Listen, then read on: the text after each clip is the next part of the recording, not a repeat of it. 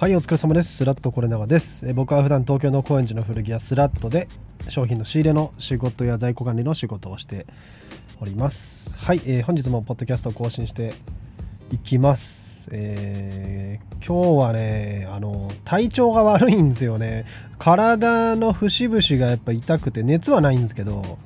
ここ風邪なんじゃないかなっていうのをねあの抱えつつも本日も倉庫の作業をしております。はい。えー、まあそんなこんなでですね今日は今これ収録しているのが3月の27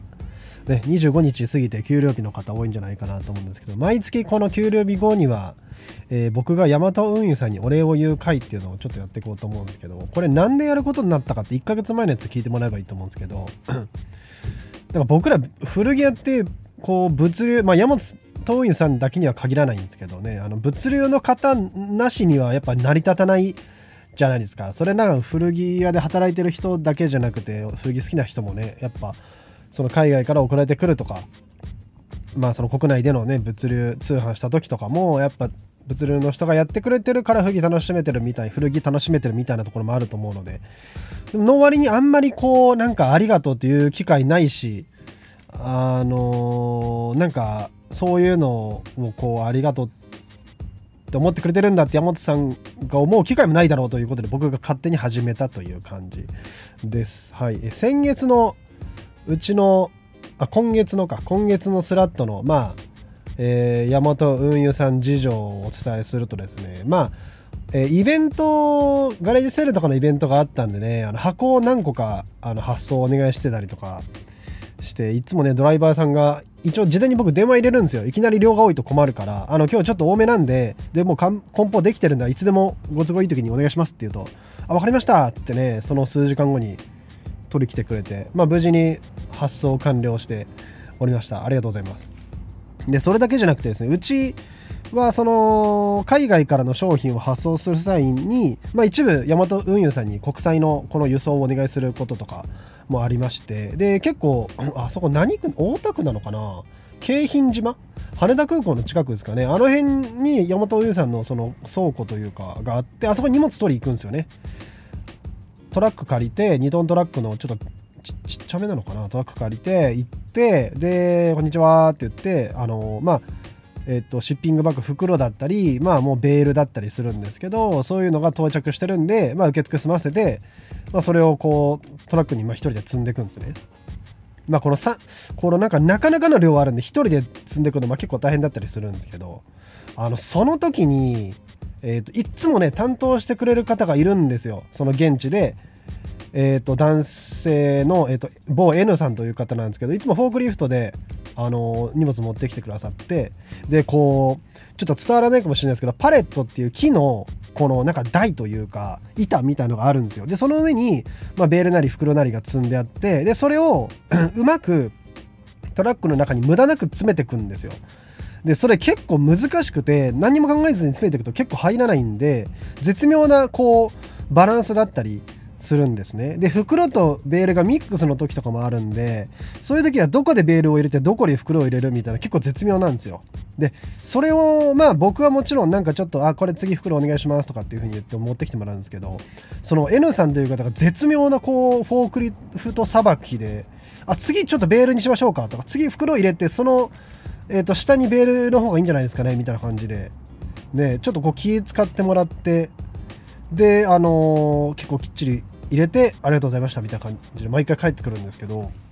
あのまあたまに多分違う担当の方がいらっしゃるとちょっとうまくいかない時あるんですよね、まあ、僕のスキルが足りてないのももちろんあるんですけど。だその N さんがいる時はあ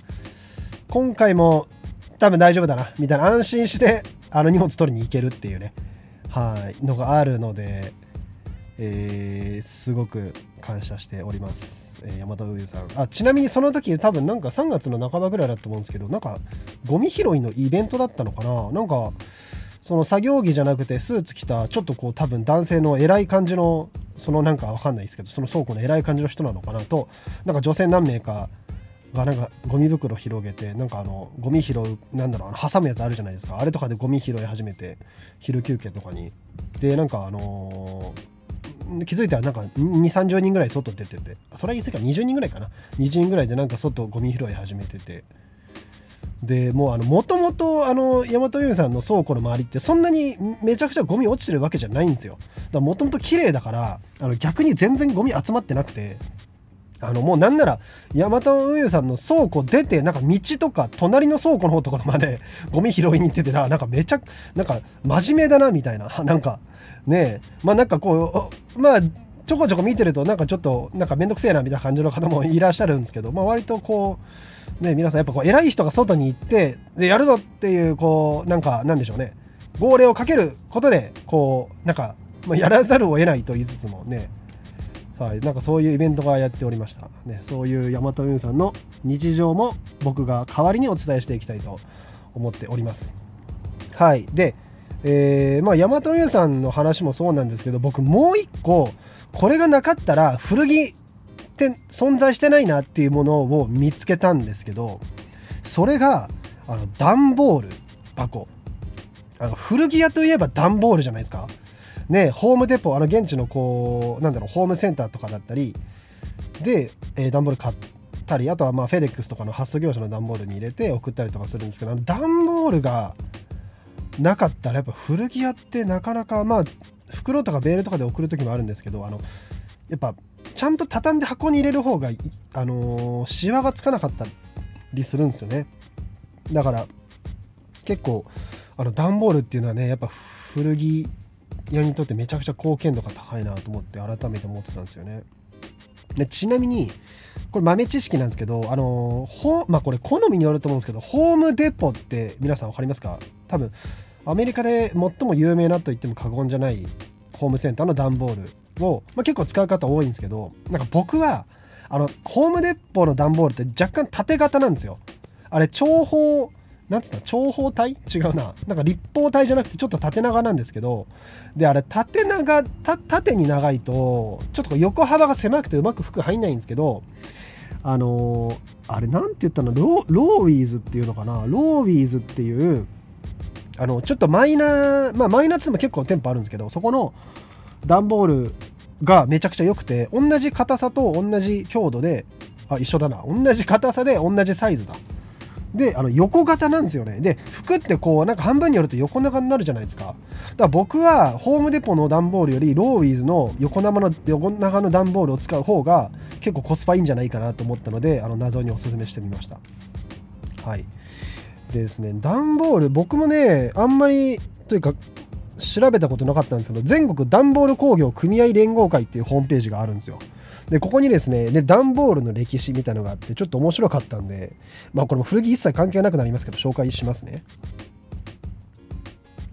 えっ、ー、と、段ボールの歴史ですね。始まりはやっぱアメリカらしいんですよね。1856年で、最初は、これご存知の方多いんですかね。あの、ハット？シルクハットってあるじゃないですか。あれの内側に貼る素材として、この段ボールの、なんつうの、こう、なみなみの素材みたいなのが作られたらしいんですよね。でその後にまあちょっとずつ梱包資材なんか瓶を巻いたり缶を巻いたりするみたいなやつにまあ1800こ1800年後半ぐらいから作られ始めてで1800年代の終わり頃にまあ今のズバリ段ボールみたいな形になったそうなんですね。はい、だから意外ともう100何十年やっぱ段ボール。でよく考えたらこれアメリカの箱といえば木箱も結構あるじゃないですか。アンティーク屋さんで売ってるね。でその木箱が、えー、1800年代ぐらい後半ぐらいからちょっとずつ段ボールに変わり始めたらしく、まあ、ちなみに日本の段ボールの発祥は1909年に井上これ何て読むんだろう。定次郎さんかなが、えー、まあ、作って。でこの段ボールのこの紙と紙の間にこう段というかなみなみのやつがあるじゃないですか。あれが段になってるから段ボールっていうふうに命名して授業を開始したそうです。ほんで本格的に発想とか梱包に使われだしたのがえっ、ー、と1000あ1950年代とか60年代ぐらいから木箱から暖房への転換が、まあ、日本で日本で起きたということだそうですね。意外と知らなかった。ですしあの段ボール結構ねアメリカの現地のミリタリーサープラスとか行くとやっぱ在庫が段ボールで入ってたりとかするんですよね。で何回も何回も見てるとあこの段ボールの中身多分大体これだなみたいな感じで中身がね予測できるようになってきてあのなんだろうパーって行った時にあこの段ボール多分なんかいいの入ってるなっつって。でパッて開けて入ってるみたいなこと結構起きたりするんでね。まあそういう意味で段ボールと古着っていうのはめちゃくちゃ密接な関係にあるよねという、はい、そういう話でした。なんで、まあ、段ボールを作ってらっしゃる会社とか、こう、まあ、それこそリサイクルね、資源が今、こう、なんか足りなくなったら段ボールとかもう作られないわけじゃないですか。ね、だから、こう、当たり前のように使って捨ててとかってするんじゃなくて、やっぱちゃんとリサイクルしようかなっていうふうに思って、いますでうちの会社ちなみにあの使い終わった段ボールはあのもちろんちゃんと古紙回収の日に出してますし、えー、一部こうあのリサイクル業者の方にお渡ししたりとかあとでっかいホームセンターだとあの段ボールをリサイクル資材として回収してくれるボックスステーションみたいのがあったりするんですけどそこに結構出したりとかはしております。はい。なので、えー、段ボールねたかが段ボールされど段ボールということで古着のえー、ま、なんだろうな物流には山本さんとやっぱり段ボールがあってこその古着なんだっていうことをね今日ちょっと紹介してみました。はい。まあもう後半ちょっと古着関係なくなってましたけど、まあ、たまにはこんなのもいいんじゃないかなと思いました。はい。というわけで、えー、本日はこれで終わりたいと思います。このポッドキャストの感想は僕のインスタの DM やリアクションでお気軽にいただいてもいいですし Twitter で「ハッシュタグ古着屋10年目の悩み」でつぶやいていただいても構いません。ということで最後まで聞いていただいてありがとうございます。それでは失礼いたします。